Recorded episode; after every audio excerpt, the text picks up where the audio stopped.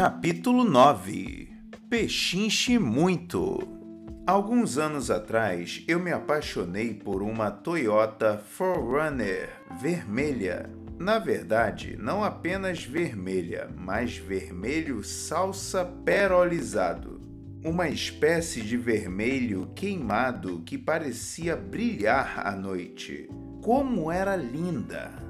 Comprá-la se tornou minha obsessão pesquisei nas revendedoras da área metropolitana de Washington e logo percebi que eu não era o único obcecado por aquela caminhonete. Não havia nenhuma naquela cor em toda a região. Ou melhor, havia uma. Sabe quando lhe dizem para não ir ao supermercado se você estiver com fome? Bem, eu estava com fome. Muita fome na verdade, eu estava apaixonado. Então, concentrei-me e montei uma estratégia. Aquela revendedora era minha única chance. Eu tinha que conseguir. Fui a uma loja em uma tarde ensolarada de sexta-feira. Sentei-me diante do vendedor, um cara simpático chamado Stan, e elogiei o veículo. Ele me ofereceu o sorriso habitual. Eu estava nas mãos dele, pensou, e mencionou o preço de tabela daquele belo veículo: 36 mil dólares. Fiz um gesto de compreensão e contraí os lábios. A chave para iniciar uma pechincha é dirigir-se ao outro sempre com muita gentileza o que se faz da maneira mais simpática possível. Se eu soubesse agir com cautela, teria uma boa chance de pagar o preço que queria. Posso pagar 30 mil, falei, e posso pagar à vista, em dinheiro. Faço um cheque do total hoje. Desculpe, não posso pagar mais do que isso. O sorriso dele estremeceu um pouco nas extremidades, como se estivesse perdendo o foco, mas ele se aprumou e balançou a cabeça. Tenho certeza de que você sabe que não é possível. Afinal de contas, o preço de tabela é 36 mil. Como devo fazer isso? Perguntei respeitosamente. Tenho certeza, disse ele, fazendo uma pausa em seguida, como se não soubesse o que argumentar. Tenho certeza de que podemos resolver isso financiando os 36 mil. É uma bela caminhonete, maravilhosa. Você não sabe quanto eu gostaria de tê-la. Ela vale mais do que estou oferecendo. Sinto muito, isso é bastante constrangedor. Eu não consigo chegar a esse preço. Ele me encarou em silêncio agora um pouco confuso. Em seguida, se levantou e foi até os fundos pelo que pareceu uma eternidade. Ausentou-se por tanto tempo que lembro de dizer a mim mesmo: droga, eu deveria ter começado com menos. Eles vão baixar tudo. Qualquer resposta que não seja uma rejeição completa à sua oferta significa que a vantagem é sua. Ele retornou e me disse que, como era Natal, seu chefe concordara com um novo preço, 34 mil dólares. Uau, sua oferta é muito generosa e esse é o carro dos meus sonhos, comentei. Eu juro que gostaria de pagar isso. De verdade, me sinto muito constrangido, mas simplesmente não posso. Ele ficou calado e eu não mordi a isca. Deixei o silêncio se prolongar. E então, com um suspiro, saiu de novo, caminhando pesado. Retornou depois de outra eternidade. Você venceu, disse ele. Meu gerente aceitou 32.500. Ele empurrou sobre a mesa um papel onde estava escrito: Você venceu! em letras grandes as palavras enfeitadas com carinhas sorridentes. Sou muito grato. Você está sendo muito generoso e eu não tenho como agradecer. A caminhonete sem dúvida vale mais do que o meu preço. Insisti. Sinto muito, não posso fazer isso. Ele se levantou novamente. Nenhum sorriso agora. Ainda estava desnorteado. Voltou à sala da gerência e eu esperei, já sentindo o gosto da vitória. Um minuto depois, dessa vez não demorou uma eternidade, ele retornou e se sentou. Podemos fazer isso, informou. Dois dias depois, saí dirigindo minha Toyota 4Runner vermelho salsa perolizado que comprei por 30 mil dólares. Nossa, como adoro essa caminhonete! Eu a dirijo até hoje. A maioria das negociações chega a aquele ponto inevitável em que uma interação informal entre duas pessoas se transforma em um confronto que resulta no proverbial vamos ao que interessa. Você sabe o momento. Já espelhou e rotulou seu caminho para um grau de entendimento. Uma auditoria de acusação removeu os obstáculos mentais ou emocionais persistentes. Você identificou e resumiu os interesses e as posições em jogo até extrair um Está certo. Agora é hora de pechinchar. O embate por dinheiro, uma incômoda dança de ofertas e contra-ofertas, leva a maioria das pessoas a suar frio. Se você se inclui nesse grupo e considera que o momento da pechincha é apenas um mal necessário, há uma boa chance de ser derrotado com frequência por gente que aprendeu a fazer isso. Nenhuma parte de uma negociação produz mais ansiedade e agressão sem foco do que a pechincha. Isso explica por que tanta gente se atrapalha e lida mal com essa etapa. Para a maioria das pessoas, não é uma dinâmica confortável. Mesmo quando temos os planos mais bem traçados, muitos de nós fraquejam no momento de discutir preços. Neste capítulo, vou explicar as táticas que constituem o processo de pechinchar e analisar como dinâmicas psicológicas ditam as estratégias que devem ser usadas. Também explicarei como elas devem ser implementadas. Você precisa saber que pechinchar não é um bicho de sete cabeças, mas também não é simples intuição ou matemática.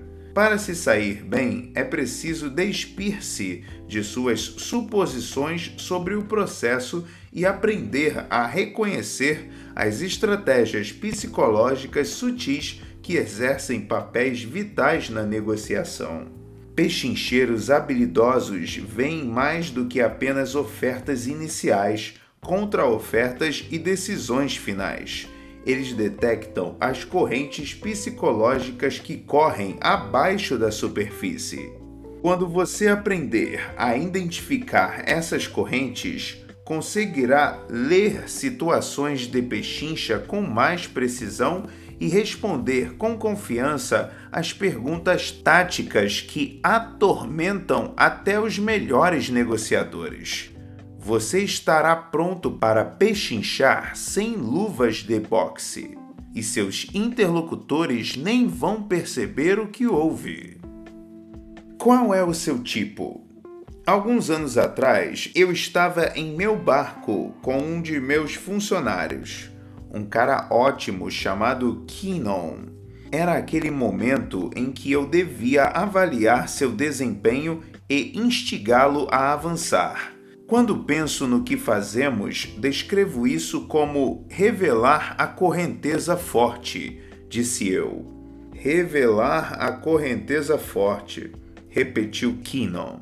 Sim, a ideia é que nós, você, eu e todo mundo aqui, temos as habilidades para identificar as forças psicológicas que estão nos afastando da praia e usá-las para chegar a algum lugar mais produtivo.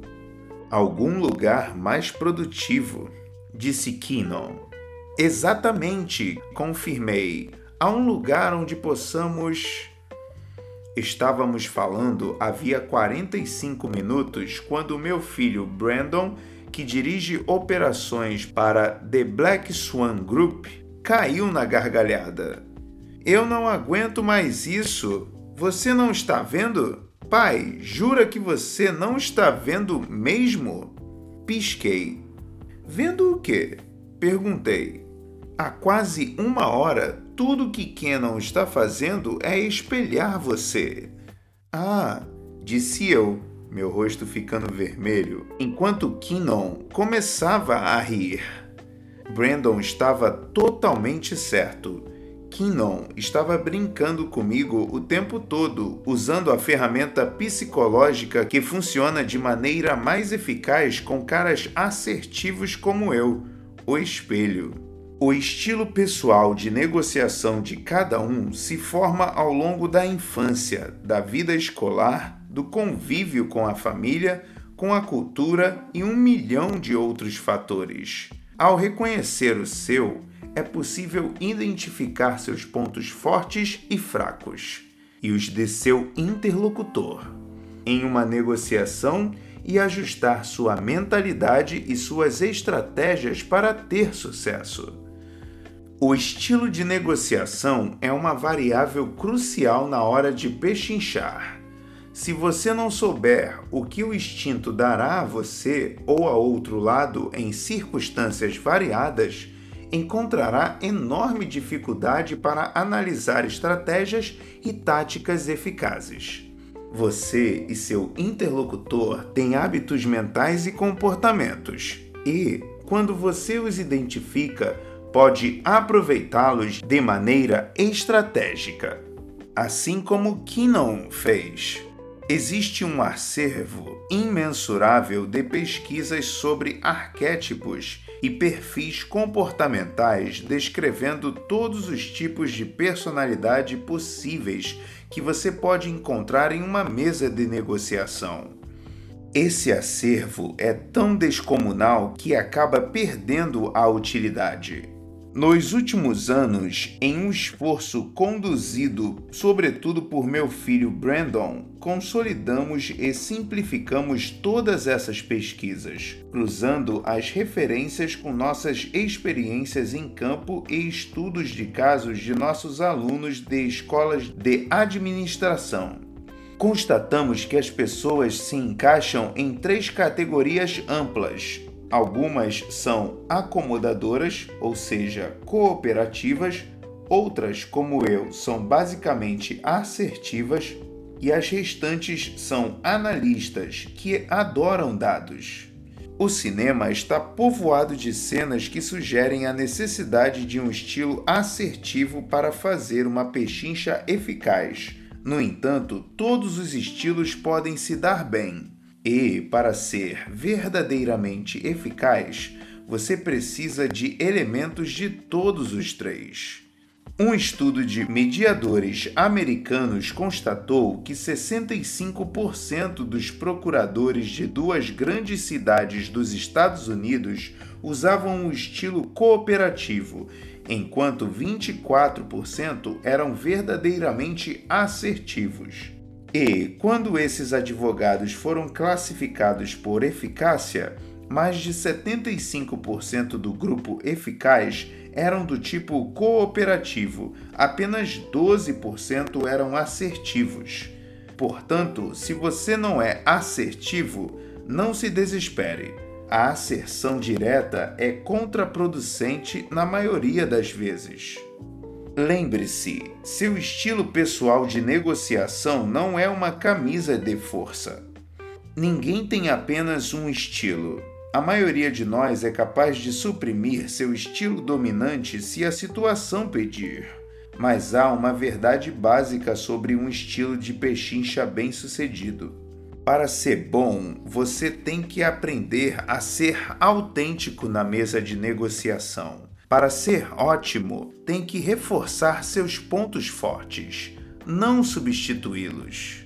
Aqui estão um guia rápido para classificar seu interlocutor em uma mesa de negociação e as táticas mais adequadas para você enfrentá-lo.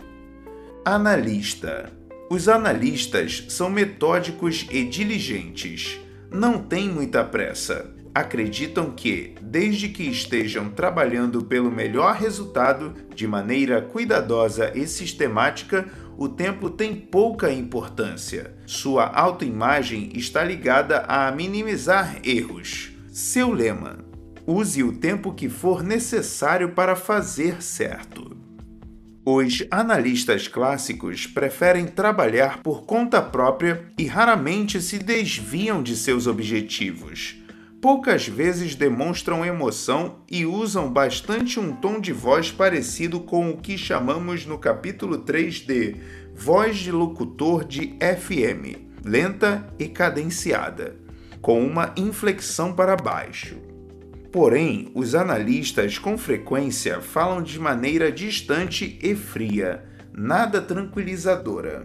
Isso desmotiva as pessoas sem que eles percebam e os impede de deixar o interlocutor à vontade e de peito aberto. Os analistas se orgulham de não deixar passar nenhum detalhe em sua extensa preparação. Eles pesquisarão durante duas semanas para obter dados que poderiam extrair em 15 minutos na mesa de negociação só para não serem surpreendidos. Analistas odeiam surpresas.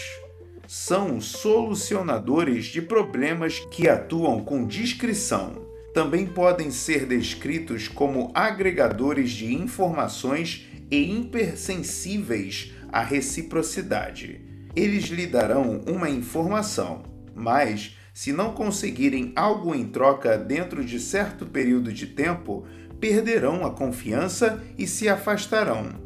Isso parece vir do nada, mas lembre-se: como gostam de trabalhar sozinhos, o fato de estarem falando com você é, na perspectiva deles, uma concessão. Quase sempre verão as concessões do interlocutor como uma nova informação a ser levada para casa e avaliada. Não espere deles contrapropostas imediatas. Pessoas assim são céticas por natureza Portanto, fazer perguntas demais no começo é má ideia, porque elas só responderão quando entenderem todas as implicações. Com os analistas, é vital estar preparado. Use dados claros para apresentar seus motivos. Não improvise. Compare informações para discordar e se atenha aos fatos. Avise-os logo sobre problemas e evite surpresas.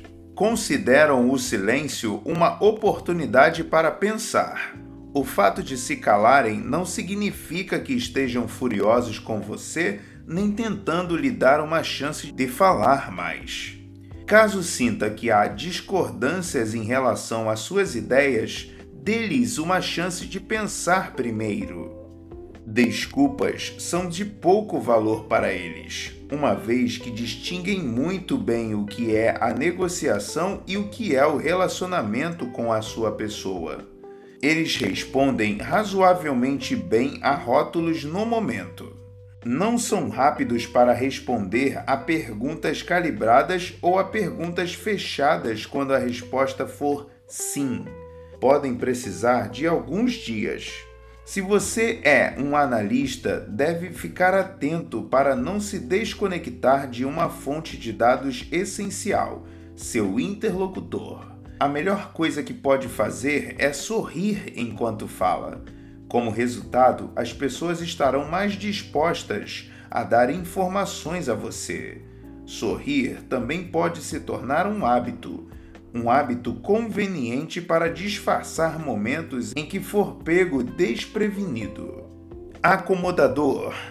O mais importante para esse tipo de negociador é o tempo gasto construindo a relação. Os acomodadores acreditam que, enquanto houver uma troca livre e contínua de informações, o tempo está sendo bem gasto. Desde que estejam se comunicando, estão felizes. O objetivo deles é se relacionar com o interlocutor.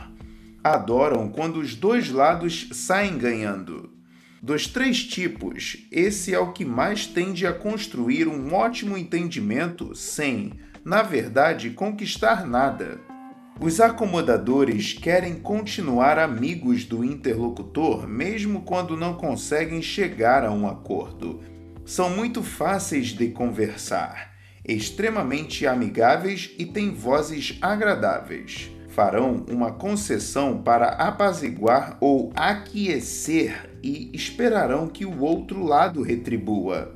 Se seus interlocutores são sociáveis, buscam a paz, são otimistas, distraem-se com facilidade e administram mal o tempo, provavelmente são acomodadores.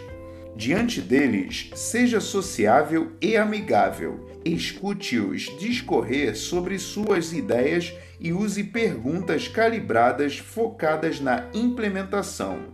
Isso fará com que eles avancem e encontrem maneiras de traduzir o que falam em ação. Como tendem a ser os primeiros a ativar o ciclo de reciprocidade, podem ter concordado em dar a você algo que na verdade não podem entregar. Pode lhes faltar uma abor...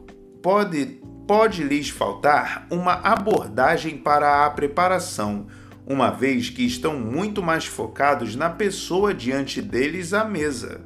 Eles querem conhecer você, são apaixonados pelo espírito de negociação e pelo que é preciso não apenas para administrar as emoções, mas também para satisfazê-las. Um acomodador quer apenas ouvir o que você tem a dizer. Portanto, é muito fácil discordar dele. O outro lado da moeda é que descobrir as objeções que têm pode ser difícil. Eles identificarão de antemão áreas com problemas potenciais e não se ocuparão delas por medo do conflito que podem causar. Se você se identificou como acomodador, mantenha sua capacidade de fazer as pessoas gostarem de você mas preserve suas objeções. Não são apenas os outros dois tipos que precisam ouvir seu ponto de vista. Se você está lidando com outro acomodador, ele receberá bem seus argumentos. Também esteja consciente do excesso de conversa fiada. Para os outros dois tipos, isso não tem nenhuma utilidade e, se você estiver sentado à mesa com alguém semelhante, estará propenso a interações que não levam a nada. Assertivo. O tipo assertivo acredita que seu tempo é dinheiro. Cada minuto gasto é um minuto perdendo dinheiro. Sua autoimagem está ligada a quantas tarefas ele consegue realizar em um período de tempo. Para ele, chegar à solução perfeita é menos importante do que executá-la. Os assertivos são pessoas intensas que adoram vencer mais do que qualquer coisa. Com frequência, às custas dos outros, seus colegas e interlocutores nunca questionam suas posições porque eles são sempre diretos e sinceros têm um estilo de comunicação agressivo e não temem futuras interações. Sua visão de relações de negócios é baseada pura e simplesmente em respeito. Mais do que tudo, o assertivo quer ser ouvido. E não apenas quer ser ouvido, como só tem capacidade de escutá-lo depois de saber que você o ouviu. Eles se concentram em seus objetivos, não nas pessoas não perguntam, afirmam. Quando você estiver lidando com tipos assertivos, é melhor focar no que tem a dizer. Eles só darão ouvidos ao seu ponto de vista se estiverem convencidos de que você os entende. Para um assertivo, cada silêncio é uma oportunidade de falar mais. O espelho funciona à perfeição com esse tipo, assim como perguntas calibradas rótulos e resumos. O mais importante a extrair de um assertivo será um está certo, que pode vir sob a forma de é exatamente isso ou acertou na mosca. Em termos de reciprocidade, a mentalidade dessas pessoas é conceda um centímetro e receba um quilômetro. Como acham que merecem tudo que você lhes deu, serão desatentas em relação à sua expectativa de obter algo em troca e continuarão buscando oportunidades de receber mais. Se fizeram algum tipo de concessão, certamente contarão os segundos até obter a contrapartida. Se você é um assertivo, esteja particularmente atento ao seu tom. Embora não pretenda ser duro demais, com frequência é assim que parecerá. Fale com suavidade e cuide para que sua voz soe mais agradável. Use perguntas calibradas e rótulos com seu interlocutor. Isso tornará você mais acessível e aumentará as chances de colaboração. Cada um desses grupos dá importância bem diferente ao tempo. Tempo igual preparação, tempo igual relação, tempo igual dinheiro. E interpreta o silêncio de maneiras muito diversas. Não tenho dúvidas de que sou um assertivo e, certa vez, em uma conferência, um tipo acomodador me disse que tinha destruído um acordo. Pensei, o que será que ele fez? Gritou com outro cara e foi embora? Porque esse seria eu destruindo um acordo. Não, ele ficou em silêncio. Para um acomodador, silêncio significa raiva para os analistas, porém, silêncio significa que eles precisam pensar, e os assertivos interpretam o silêncio como se você não tivesse nada a dizer ou quisesse que eles falassem.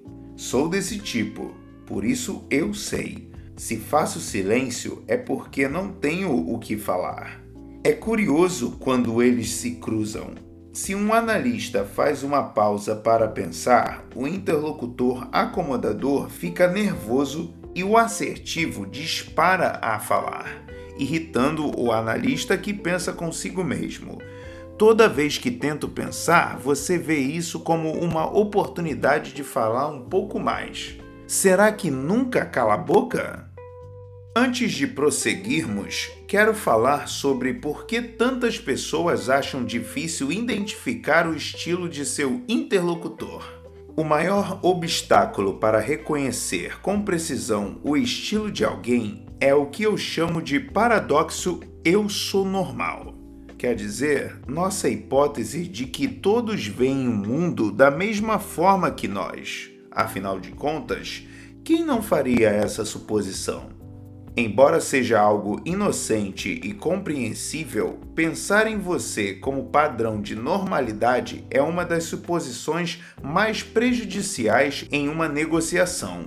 Isso nos faz projetar inconscientemente no outro o nosso estilo. Porém, com três tipos de negociador no mundo, há uma chance de 66% de seu interlocutor ter um estilo diferente do seu um normal diferente.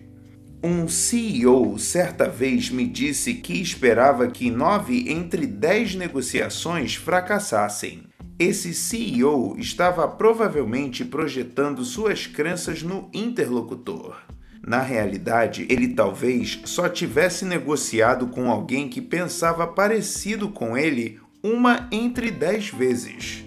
Se entendesse que seu interlocutor era diferente, seu índice de sucesso possivelmente seria maior. Desde a preparação até o engajamento em um diálogo, os três tipos negociam de maneiras bem diversas. Portanto, antes mesmo de pensar em pechinchar com eficácia, você precisa entender o normal de seu interlocutor precisa identificar o tipo e acolher a diferença. Na hora de negociar, a regra de ouro está errada. A regra do cisne negro é não tratar os outros como você quer ser tratado, é tratá-los como precisam ser tratados. Tem um material complementar que ajudará você a identificar seu tipo e os daqueles à sua volta basta acessar o link http info.blackswanltd.com barra 3-types e baixar o PDF em inglês. Levando um soco. Acadêmicos de negociação gostam de tratar a barganha como um processo racional desprovido de emoção. Eles criaram o termo ZOPA, ou Zona de Acordo Potencial, em que os territórios do vendedor e do comprador se cruzam. Digamos que Tony queira vender seu carro e não aceite menos que 5 mil dólares e que Samantha queira comprar, mas não pague mais de 6 mil dólares. A ZOPA se estende de 5 mil a 6 mil dólares. Alguns acordos têm ZOPA e outros não. É tudo muito racional. Ou pelo menos é assim que querem que você pense. Esqueça esse conceito. Em uma sessão de regateio real, negociadores feras não usam Zopa. Quase sempre começam com uma oferta ridícula, uma âncora extrema. Se você não estiver preparado para lidar com isso, perderá suas amarras e imediatamente irá para o seu máximo. É da natureza humana. Como disse certa vez o grande pugilista e mordedor de orelha Mike Tyson, todo mundo tem um plano até levar um soco na boca. Como negociador bem preparado que busca informações incansavelmente, você vai querer que o outro dê um preço primeiro, porque deseja ver o que ele tem na mão. Dará boas-vindas à âncora extrema mas ela é forte e você é humano. Suas emoções podem aflorar. Se isso acontecer, há maneiras de resistir à tempestade sem fazer uma oferta que contrarie seus interesses ou responder com raiva. Quando você aprender essas táticas, estará pronto para sobreviver ao impacto e reagir com desenvoltura. Primeiro, desvie-se do soco convidando seu interlocutor a baixar a guarda. Negociadores bem-sucedidos com frequência dizem não de uma das muitas maneiras que abordamos. Como devo aceitar isso? Ou esquivam-se da âncora com perguntas como: O que nós estamos tentando fazer aqui? Respostas assim são ótimas para mudar o foco da outra parte quando você se sente pressionado a fazer uma concessão. Também é possível reagir a uma âncora agressiva apenas com palavras. Se achar que estão tentando arrastar você para uma barganha, tente desviar a conversa para as questões não monetárias que tornam aceitável qualquer preço final. Você pode fazer isso diretamente dizendo, em um tom de voz encorajador: Vamos deixar o preço de lado um pouco e falar sobre o que melhoraria esse acordo. Ou pode ser mais sutil, perguntando, por exemplo, o que mais você poderia oferecer para tornar esse preço bom para mim? Se o outro lado pressionar você a se manifestar primeiro, não caia na armadilha. Em vez de dar um preço, faça uma alusão a um valor altíssimo que outra pessoa poderia cobrar. Certa vez, quando uma rede de hospitais quis que eu desse um preço primeiro, eu disse: Bem, se você for a Harvard Business School, eles vão cobrar 2.500 dólares por dia por estudante. Não importa o que aconteça, a questão aqui é absorver o máximo de informações de seu interlocutor. Deixá-lo jogar a âncora primeiro, deixá-lo jogar a âncora primeiro lhe dará uma tremenda percepção sobre ele. Tudo que você precisa é neutralizar o primeiro soco. Um de meus alunos de MBA em Georgetown, um cara chamado Farouk, me mostrou como não ceder depois de levar um soco. Ele marcou uma reunião com a reitora do MBA em busca de fundos para realizar um grande evento de ex-alunos em Dubai. Era uma situação desesperadora porque ele precisava de 600 dólares e ela era sua última chance. No encontro, Farouk contou à reitora sobre como os estudantes estavam animados com a viagem e como ela ajudaria a divulgar o MBA de Georgetown na região. Antes que ele pudesse terminar, porém, a reitora interveio. Parece que vocês estão planejando uma ótima viagem, mas o dinheiro está curto e eu não poderia autorizar mais do que 300 dólares.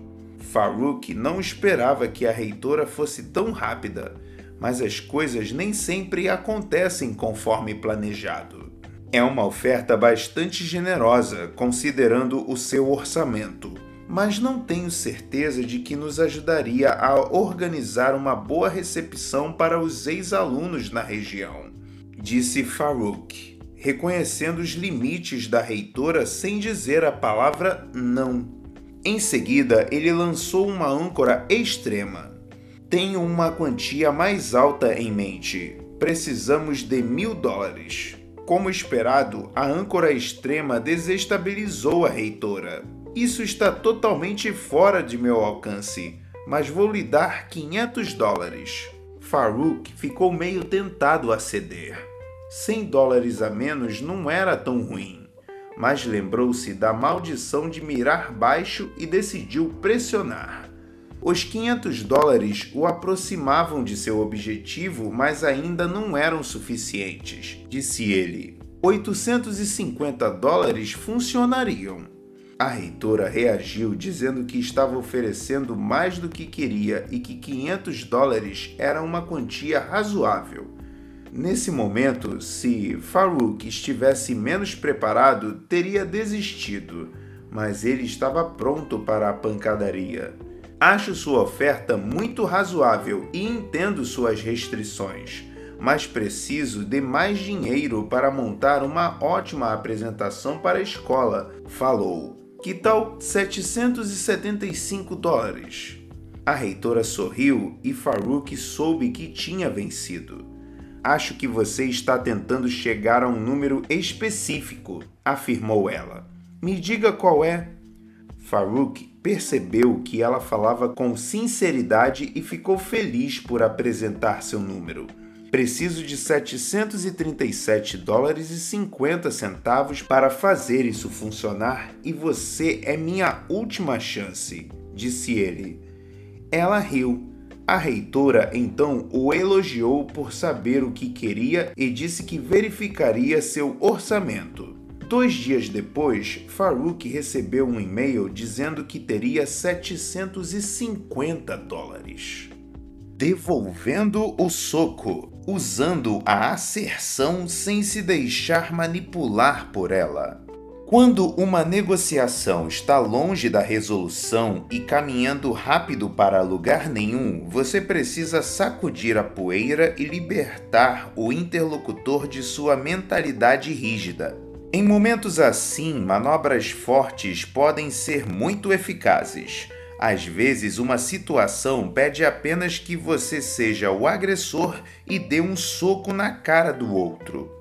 Dito isso, se você é basicamente uma pessoa agradável, precisará de muito esforço para atingir seu interlocutor, feito Mike Tyson. Somos o que somos. Como diz um ditado popular dinamarquês, você assa o pão com a farinha que tem. Porém, qualquer um pode aprender algumas táticas. Aqui estão maneiras eficazes de ser assertivo com inteligência raiva verdadeira, ameaças serenas e ressentimento estratégico. Marwan Sinassur, do INSEAD, e Larissa Tiedens, da Universidade de Stanford, constataram que manifestações de raiva aumentam a vantagem e o lance final de um negociador. A raiva demonstra uma paixão e uma convicção que podem coagir o outro lado a aceitar menos. Porém, ao aumentar a sensibilidade de seu interlocutor ao perigo e ao medo, sua raiva reduz os recursos dele para outras atividades cognitivas, preparando-o para fazer concessões ruins que provavelmente levarão a problemas de implementação, reduzindo seus ganhos. Outro cuidado: pesquisadores constataram ainda que manifestações falsas de raiva, fingimento, saem pela culatra, desencadeando exigências absurdas e destruindo a confiança. Para ser eficaz, a raiva precisa ser verdadeira, mas necessita estar sob controle, porque também reduz a nossa capacidade cognitiva. Portanto, quando alguém fizer uma oferta ridícula que o aborreça, respire fundo, permita-se um pouco de raiva, canalize-a para a proposta, não para a pessoa, e diga: Não entendo como isso funcionaria. A atitude de se ofender no momento oportuno, conhecida como ressentimento estratégico, pode despertar seu interlocutor para o problema. Em estudos dos acadêmicos da Universidade de Columbia, Daniel Ames e A.B. Waslawek, pessoas que lidaram com o ressentimento estratégico de outras apresentaram probabilidade maior de se avaliar como exageradamente assertivas, mesmo quando o interlocutor não pensava isso delas. A verdadeira lição aqui é estar consciente de como isso pode ser usado contra você. Por favor, não se torne vítima de um ressentimento estratégico. Ameaças feitas sem raiva, mas com firmeza, ou seja, confiança e autocontrole, são ótimas ferramentas. Dizer sinto muito, isso não funciona para mim com firmeza, funciona. Perguntas por quê? No capítulo 7, falei sobre os problemas do porquê. Em qualquer ponto do universo, essa pergunta coloca as pessoas na defensiva. Como experimento, da próxima vez que seu chefe quiser que você faça algo, pergunte a ele por quê e veja o que acontece. Repita o procedimento com um colega, um subordinado e um amigo. Observe as reações deles e me conte se encontrou algum nível de defesa. Aposto que sim. Mas não faça isso demais, sob risco de perder seu emprego e todos os seus amigos. O único momento em que digo por que você fez isso em uma negociação é quando quero derrubar alguém. No entanto, é uma técnica duvidosa e eu não a recomendaria. Existe, porém, outra maneira de usar porquê com eficácia. A ideia é empregar a defesa que a pergunta desencadeia para levar seu interlocutor a assumir a sua posição. Sei que soa estranho, mas funciona. O formato básico é assim: quando você quiser converter um interlocutor hesitante ao seu ponto de vista, pergunte a ele por que você faria isso, mas de maneira que o isso favoreça você. Vou explicar. Se você está trabalhando para atrair um cliente e afastá-lo da concorrência, pode dizer: Por que você faria negócio comigo? Por que você deixaria seu fornecedor atual? Ele é ótimo. Nessas perguntas, o porquê coage seu interlocutor a trabalhar para você. Mensagens eu. Usar o pronome da primeira pessoa do singular é uma ótima maneira de estabelecer um limite sem desencadear um confronto. Quando você diz eu sinto muito, isso não funciona para mim. A palavra eu direciona estrategicamente a atenção de seu interlocutor para você por tempo suficiente para você apresentar um argumento. Tradicionalmente, a mensagem eu pressiona o botão de pausa e rompe uma dinâmica ruim. Quando você quer contrariar afirmações improdutivas de seu interlocutor, pode dizer: Eu sinto traço. Quando você traço, pode traço. E isso exige que a outra pessoa pare e pense. Mas tenha cuidado com o grande eu. É preciso estar atento para não usar um tom agressivo ou que gere desentendimento. Fale de maneira tranquila e equilibrada. Não ceda à carência. A mentalidade pronto para sair. Dissemos antes que é melhor nenhum acordo do que um acordo ruim. Se você sente que não pode dizer não, então está refém. Quando tiver clareza sobre qual é o seu limite mais baixo, não hesite em interromper a negociação. Não deixe que a carência assuma o comando. Antes de prosseguirmos, quero enfatizar como é importante manter uma relação colaborativa mesmo ao estabelecer limites. Expresse sua resposta informando seus limites de maneira forte, mas empática. Pense em um amor complicado e não com ódio ou violência. A raiva e outras emoções podem, em raras ocasiões, ser eficazes mas apenas como atos calculados, nunca como um ataque pessoal. Em qualquer sessão de barganha sem luvas de boxe, o princípio mais vital é nunca olhar seu interlocutor como um inimigo. A pessoa do outro lado da mesa nunca é o problema. A questão não resolvida é que é. Portanto, concentre-se na questão. Essa é uma das táticas mais básicas para evitar uma escalada emocional. Nossa cultura demoniza pessoas raivosas nos filmes e na política, o que cria a mentalidade de que, se pudermos nos livrar delas, tudo ficará bem. Mas essa dinâmica é tóxica para qualquer negociação. Revidar o soco é o último recurso. Antes de chegar lá, sempre recomendo uma tentativa de aliviar a situação. Sugira um intervalo. Quando seus interlocutores saírem um pouco para respirar, já não se sentirão reféns de uma situação ruim. Eles recuperarão um senso de ação e poder e agradecerão você por isso. Pense nas táticas de revidar e estabelecer limites como uma curva em S nivelada. Você acelerou para subir a ladeira de uma negociação e atingiu um platô. Nessa posição, é preciso interromper temporariamente qualquer progresso, intensificar ou aliviar a questão que está funcionando como obstáculo criar um estado de entendimento e então retomar a subida. Usar uma abordagem positiva, construtiva para um conflito envolve entender que o vínculo é fundamental para qualquer solução. Nunca crie um inimigo. O modelo Ackerman.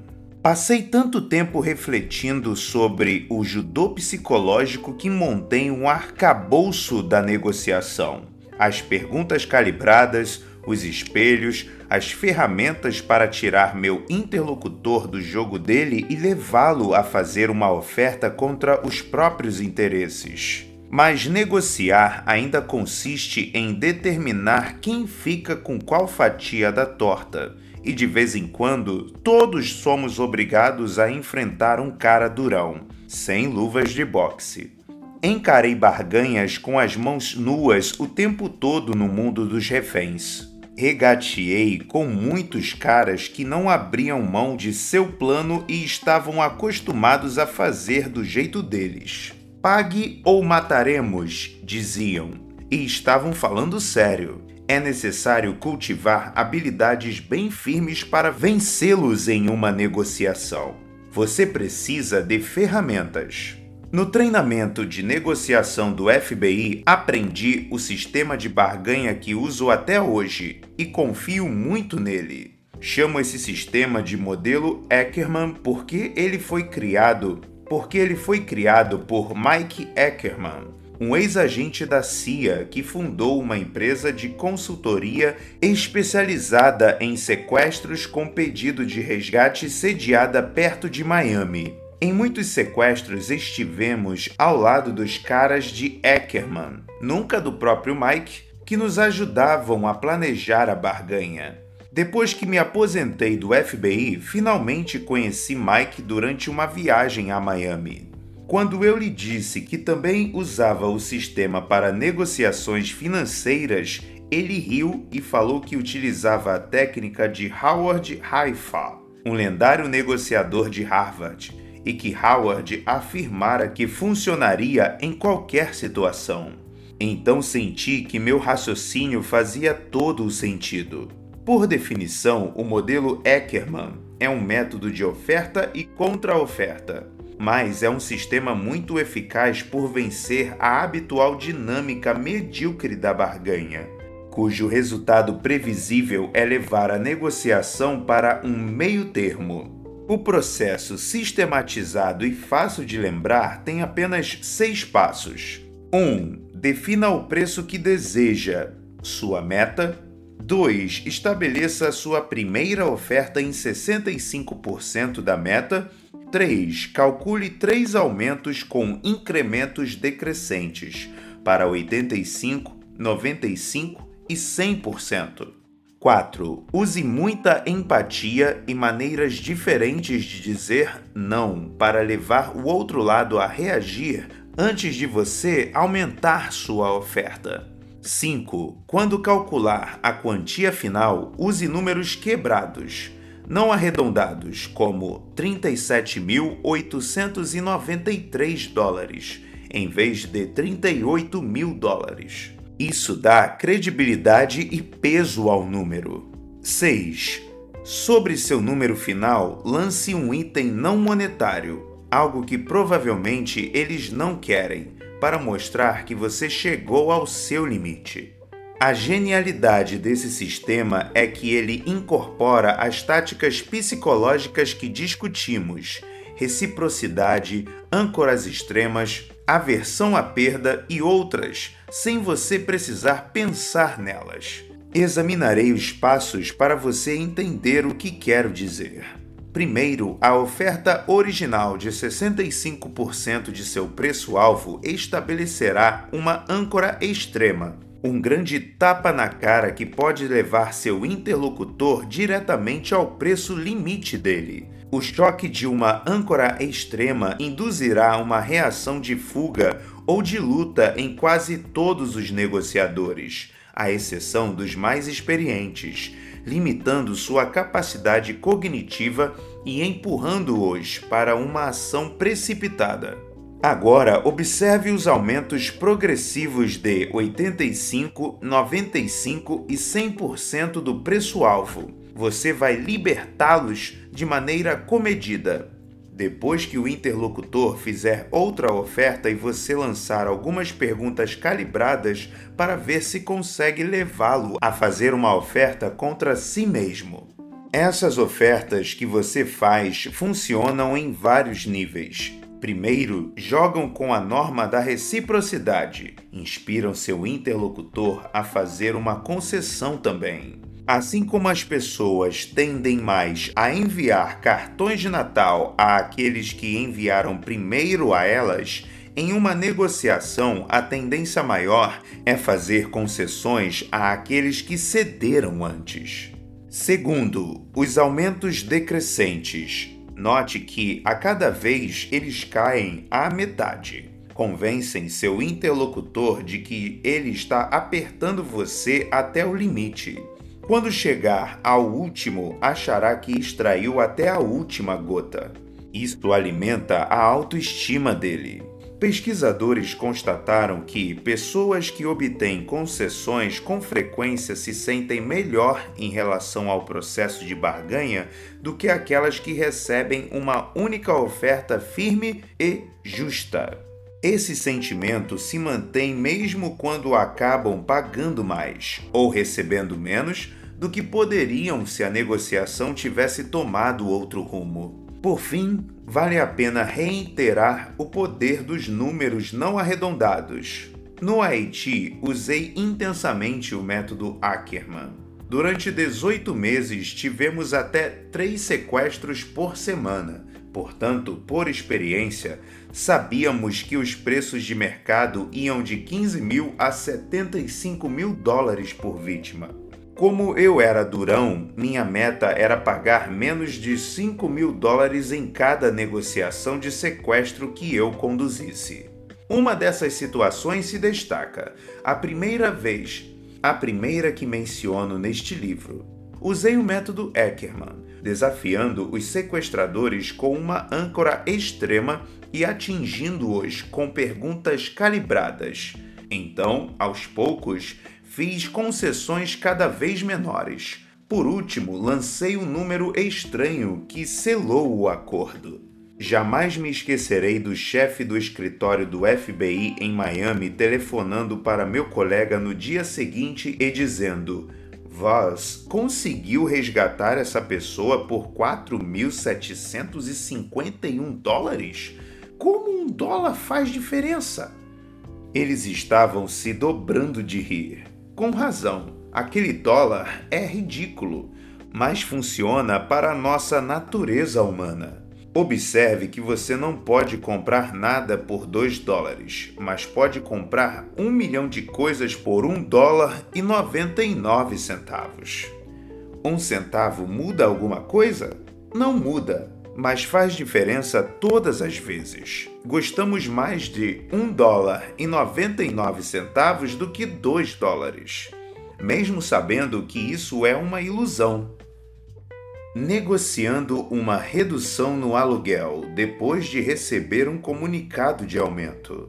Oito meses depois de assinar um contrato de aluguel de 1.850 dólares por mês, um aluno meu chamado Mishari, estudante de MBA em Georgetown, recebeu uma notícia indesejada o corretor de seu senhorio informou que queria reajustar o valor para 2.100 dólares por mês durante 10 meses ou 2.000 dólares por mês durante um ano. Mishari adorava o lugar e não achava que encontraria outro melhor, mas o preço já estava alto e ele não tinha condição de pagar mais. Levando a sério o slogan de nossa aula, caia para seu nível mais alto de preparação, ele mergulhou em classificados de imóveis e constatou que os preços de apartamentos similares variavam entre 1.800 e 1.950 dólares por mês, mas nenhum deles ficava em um prédio tão bom. Então fez as contas e definiu que queria pagar 1.830 dólares de aluguel.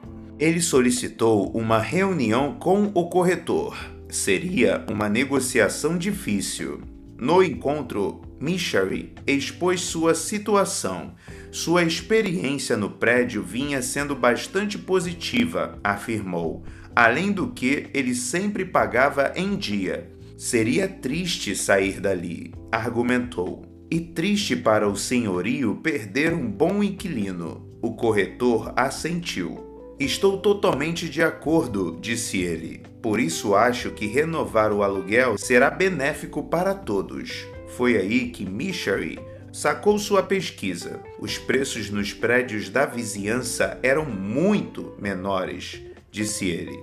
Embora o seu prédio seja melhor em termos de localização e serviços, como devo pagar 200 dólares a mais? A negociação tinha começado. O corretor fez silêncio por alguns instantes e então respondeu: Seu argumento é válido, mas esse ainda é um bom preço. E, como você notou, podemos cobrar um adicional. Michery então lançou uma âncora extrema. Entendo perfeitamente. Você tem uma localização melhor e comodidades, mas sinto muito. Não posso. Será que um aluguel de 1.730 dólares por mês durante um ano pareceria justo para você? O corretor riu e disse que não havia como aceitar aquele número porque estava bem abaixo do preço de mercado. Em vez de entrar em uma rodada de barganha, Mishari agiu com esperteza e recorreu a perguntas calibradas. Está bem, então por favor me ajude a entender.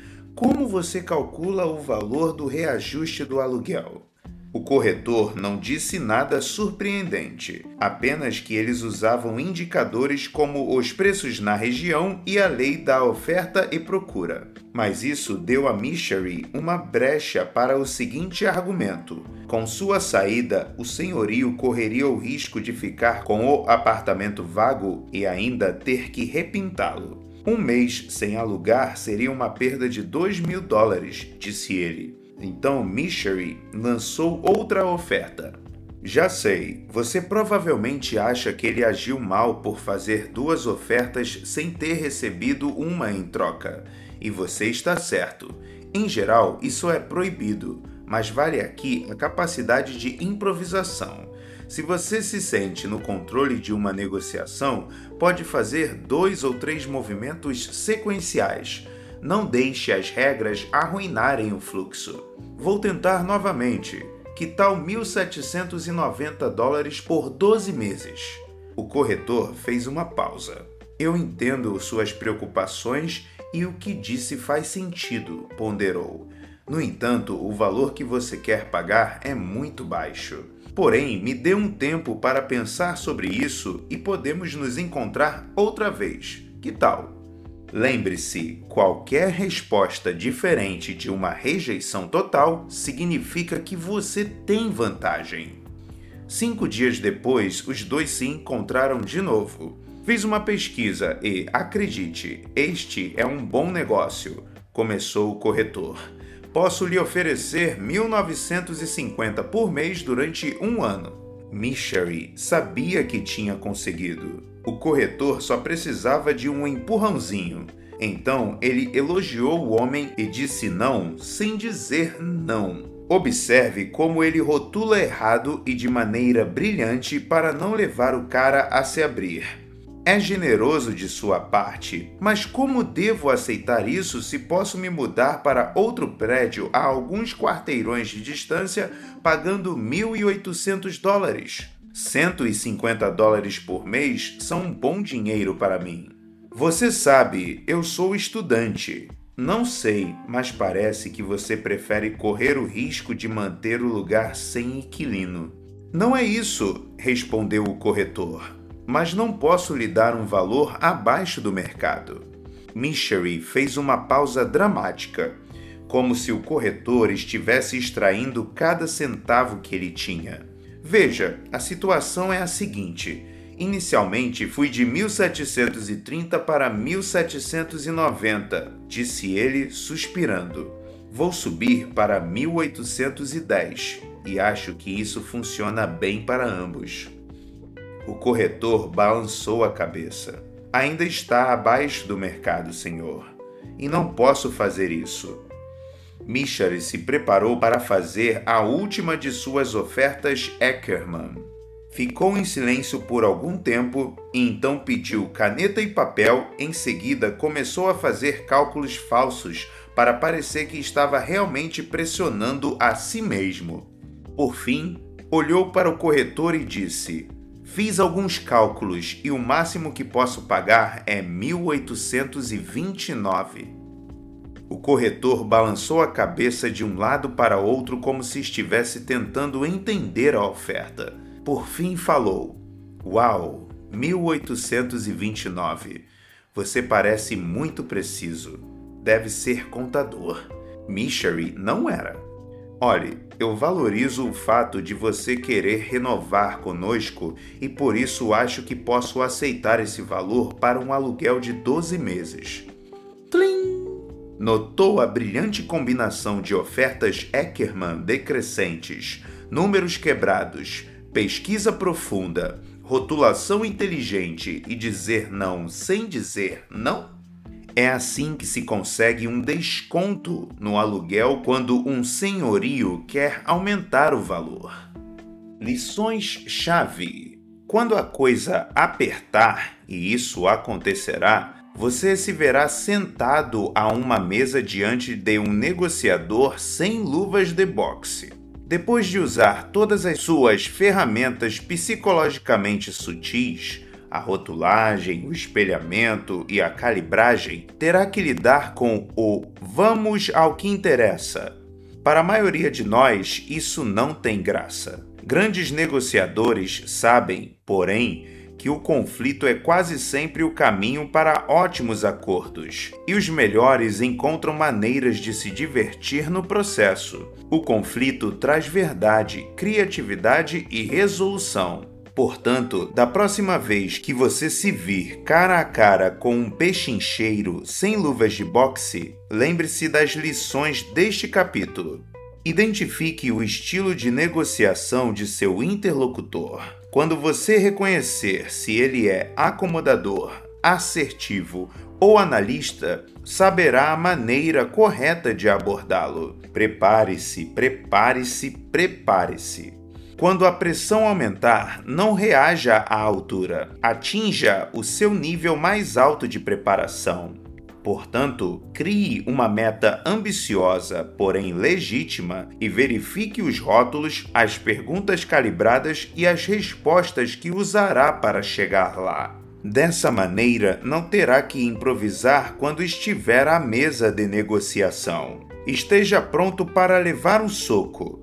Negociadores feras geralmente usam uma âncora extrema para desestabilizá-lo de seu jogo. Se você não estiver preparado, fugirá para o seu máximo sem oferecer resistência.